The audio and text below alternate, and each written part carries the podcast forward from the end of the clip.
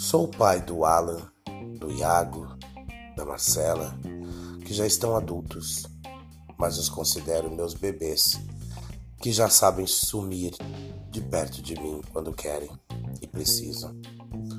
Agora tenho o Arthur, de seis anos, e por viver com os pés mais no chão e cheio de experiência, dou muito mais atenção e carinho.